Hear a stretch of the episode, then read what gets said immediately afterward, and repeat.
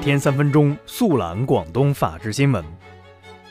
各位南方法制报的读者，大家好，欢迎收听本期法治新闻快递。今天是二零一八年十二月十四号，星期五，农历十月初八。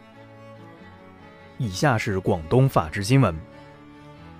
十二月十二号，广东省广州市检察院联合召开民营企业座谈会。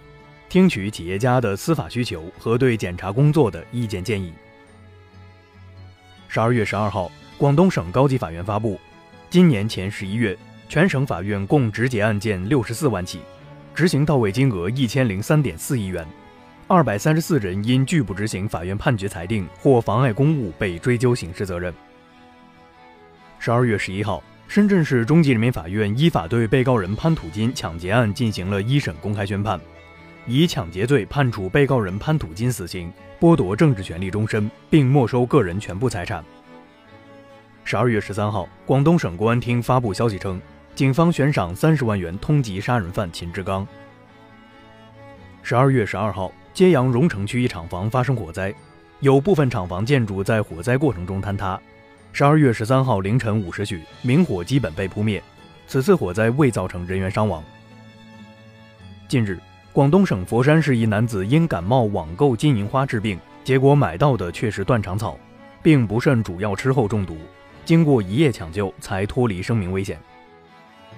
二零一八年深圳国际马拉松赛将于十二月十六号八时至十四时在深圳市民中心南广场和深南大道罗湖、福田、南山双向路段及有关路段举办。以下是全国法制新闻。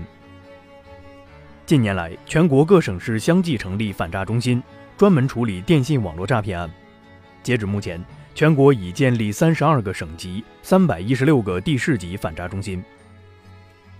十二月十三号，上海市高级法院二审公开开庭审理杀妻藏尸案，检察机关认为原判事实清楚，证据确实充分，适用法律正确，建议二审法院驳回上诉，维持原判。该案未当庭宣判。此前。法院一审以故意杀人罪判处被告人朱晓东死刑。十二月十四号，百名红通人员蒋雷回国投案，这是第五十五名归案的百名红通人员。十二月十四号，湖南省永州市双牌县人民法院对善心会传销案一审宣判，判处被告人张天明有期徒刑十七年，并处罚金一亿元。对本案其他九名被告人，分别以组织、领导传销活动罪判处一年六个月至十年不等的有期徒刑及罚金，同时追缴各被告人违法所得。近日，湖北警方侦破特大网络水军有偿删帖非法经营案，涉案资金三千余万元，抓获涉案人员十三人。二零一四年，中国学生季欣然在美国洛杉矶被暴徒袭击，重伤致死。十二月十二号，案件中最后一名还未被定罪的嫌犯奥丘阿，被判定其一级谋杀、致命武器攻击、二级抢劫、二级企图抢劫罪名成立。近日，沈阳一高收费幼儿园被曝有十五名幼儿被老师用牙签、钢针等器具扎身体，学生家长晒出了针眼照片及医院诊断病历。目前，三名涉事教师已被刑拘。